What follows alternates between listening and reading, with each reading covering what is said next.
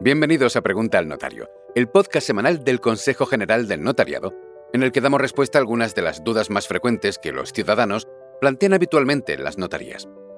En la pregunta de esta semana vamos a explicar en qué consisten los poderes preventivos y qué permiten.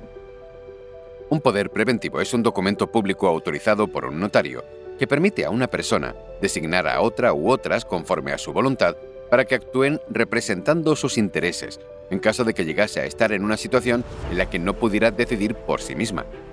De este modo, se evitaría el proceso judicial de provisión de apoyos. El poder permite otorgar las facultades que desee, ampliar o reducir los ámbitos de actuación, así como decidir si esas facultades podrán ejercerse por una sola persona o por varias, que actúen por separado o conjuntamente o incluso sucesivamente. En los distintos momentos de uso, el apoderado deberá presentar la copia autorizada de la escritura de poder con la firma original del notario. Solo podrá actuar con este requisito.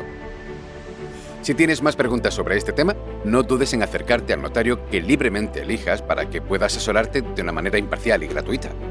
Seguro que hay uno muy cerca de ti. Estamos repartidos por todo el territorio nacional.